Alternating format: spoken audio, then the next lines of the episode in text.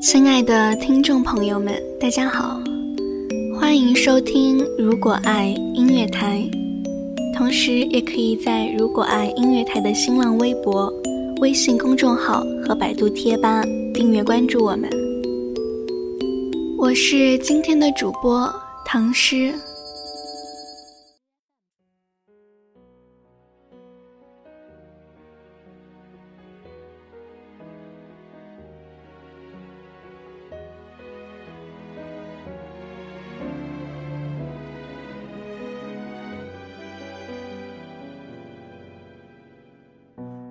只是渔火，你是泡沫，云河上的起落，惹起了烟波。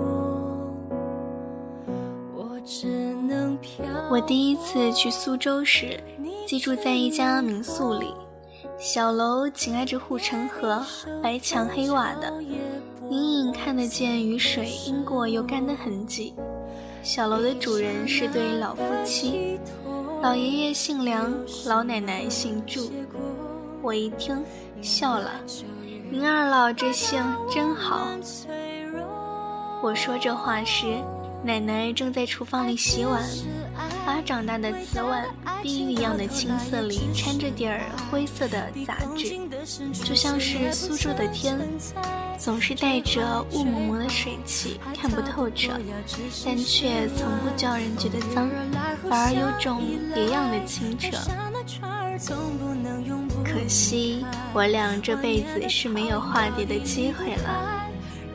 祝奶奶带着笑意的声音从厨房里传来，轻轻柔柔的，但却不腻人，正是我想象中江南女子的模样。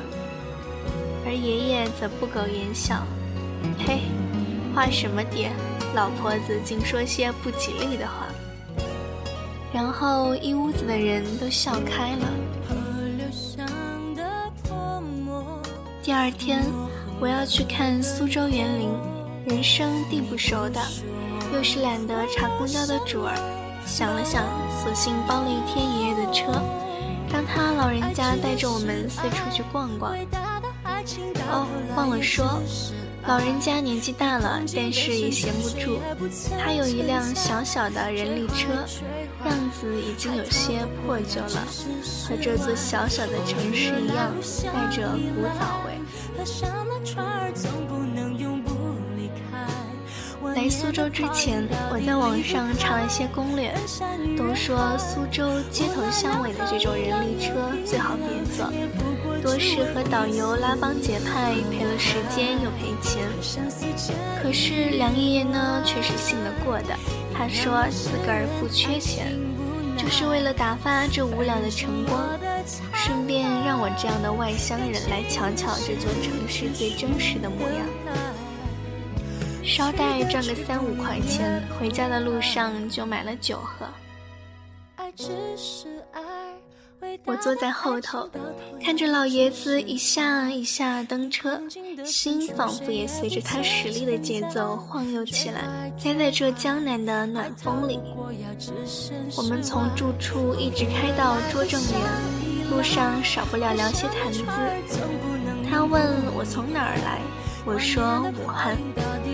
老爷子半辈子没出过江苏省，但是说起历史来却是头头是道的，和我讲辛亥革命时候的故事抑扬顿挫，精神的很。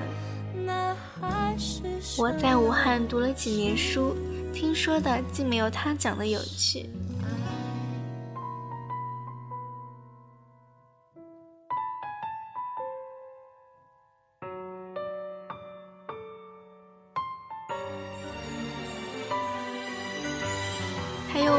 为何敢独行？我笑了笑，来的含糊，出来散散心。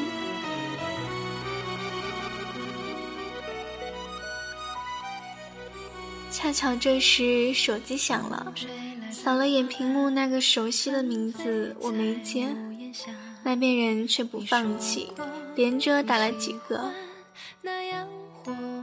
爷爷礼貌的不说话了。直到几分钟之后，再没铃声响起，他把目光稍稍一偏，从车前头摆着的镜子里看着我，眼神里带着了然的笑。怎么和男朋友吵架了？我笑了，感慨人活了二十几年还是太短。我这点小心思，在老人家眼里大抵是无处遁形的吧？又或许是在陌生人面前少了包袱，我和他有一搭没一搭的聊起了这次苏州之行的缘由。我和男友袁军认识是在学生会，没有什么主席和干事的禁忌恋情，也没有什么师兄勾搭小师妹的风花雪月。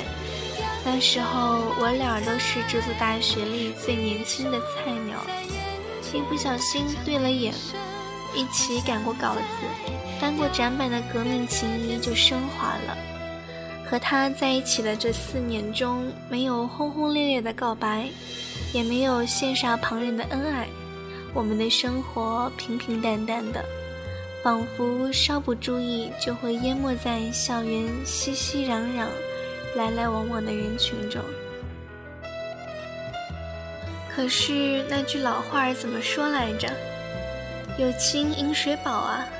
和他在一起，我们最穷最穷的时候都不好意思朝家里要生活费，就两个人分吃一个五块钱的煎饼果子，一盒三块五的泡面，甚至是一瓶两元钱的矿泉水。到了月末。就谢天谢地，又度过一个吃土的三十天。我从来没有觉得累过，因为所有不安的时候，身边都有他的肩膀；靠在他怀里的时候，闻得到他身上衬衫的皂香，安静里带着一点温暖的热气，我感觉得到非常的踏实的安全感。不是来源于言语、动作，更不是甜蜜诱人的誓言，而仅仅是因为触碰得到的，就在我面前的身躯的温度。可是啊，我叹了口气，却又扶了扶鼻梁上那副黑框眼镜，笑了。没吵架，就是要毕业了。要去广州，而我要回北方。我不想接受一段漫长的、看不到边际的异地恋，或许是我自私吧。可我们这一代人谈起感情来，有谁不自私呢？人们为了工作放弃爱情，为了金钱放弃爱情，为了婚姻放弃爱情。毕业季、分手季，不是说着玩玩的，而是我身边普遍到已经令人麻木的事情。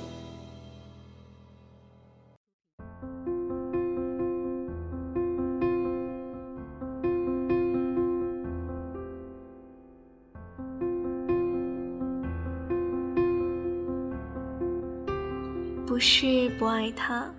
但我更害怕他从此变成我的手机恋人。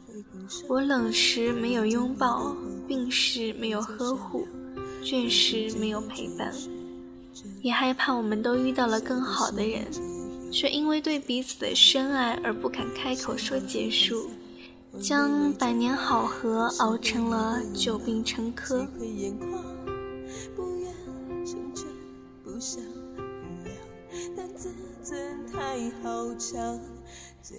比起让一段爱情在异地的过程中慢慢的变质，我宁愿让它留在我记忆里最好的时候，就这样和平分手，不是挺好的吗？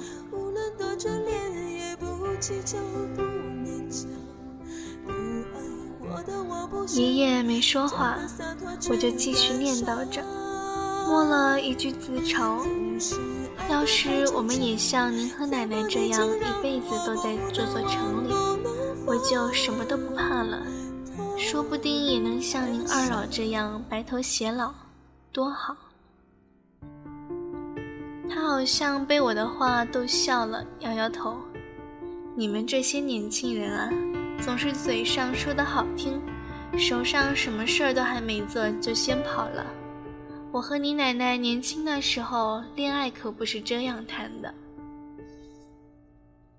我和你奶奶是别人介绍认识的，那时候我还什么都不懂，是个愣头小子。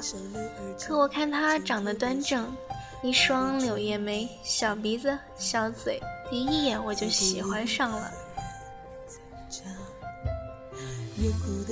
都说人的眼神是不会骗人的，我透过反射镜里看到爷爷的表情，就知道他所说非虚。那是一种带着充满怀念的神色，却丝毫不带色欲，仅是温暖。光看这个眼神，就已经足够叫人心里生出羡慕来。他忍不住呵呵一笑。时隔多年，仍像个聊起心上人无措又欢喜的傻小子。你奶奶也是没什么心计的，就那么跟了我。我啊，之前没和女孩子谈过，什么都是第一次。他就像我怀里头的那块糖，捧在手心里怕化了，含在嘴里头又觉得可惜。一开始难啊，两个人也吵架，什么不是得慢慢来，慢慢学呢？要是我一开始就怕了。总担心自个儿照顾不好他，学不会，索性什么都不做。那么从一开始我们就不会结婚。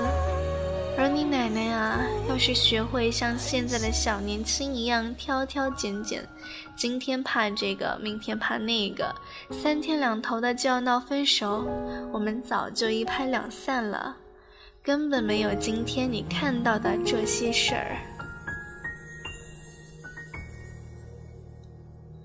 他先是冲我笑了，又道：“孩子，你怕的不是距离，而是自己撑不住。”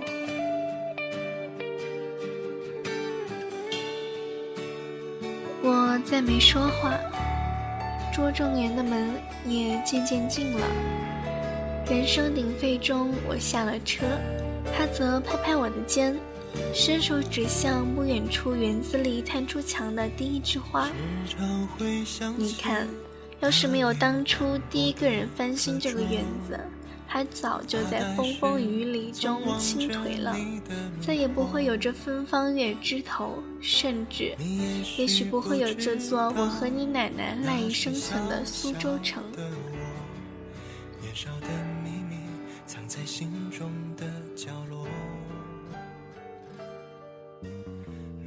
白头偕老这件事根本没有那么多弯弯绕，很可能只是当你迈出的第一步，一不小心就过了一辈子。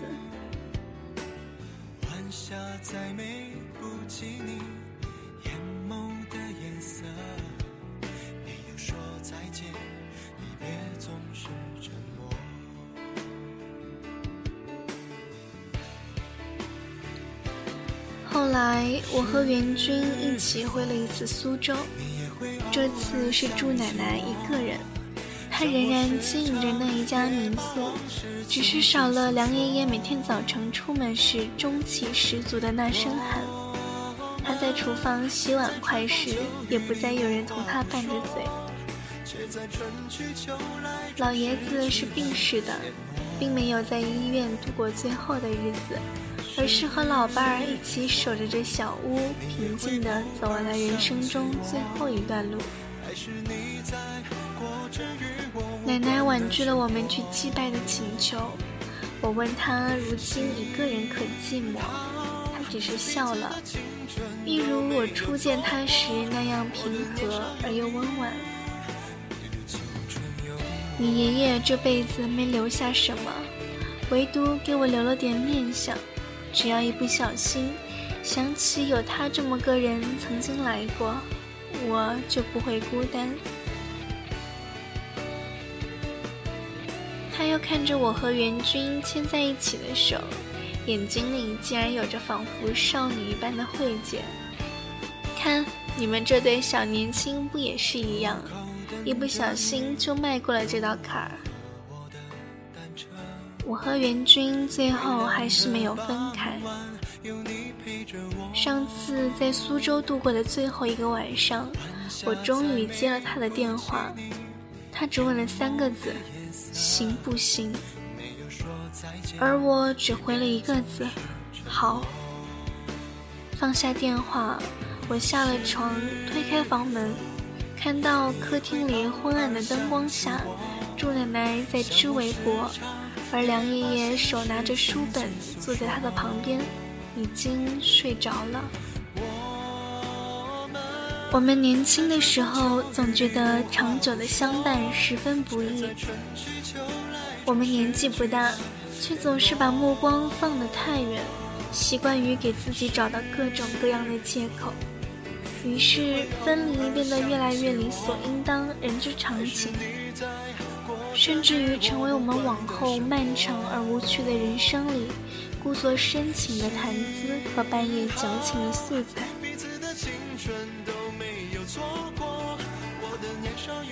可是，其实啊，若当初你我不把告别说的这么的轻易，也许白头只不过是一不小心。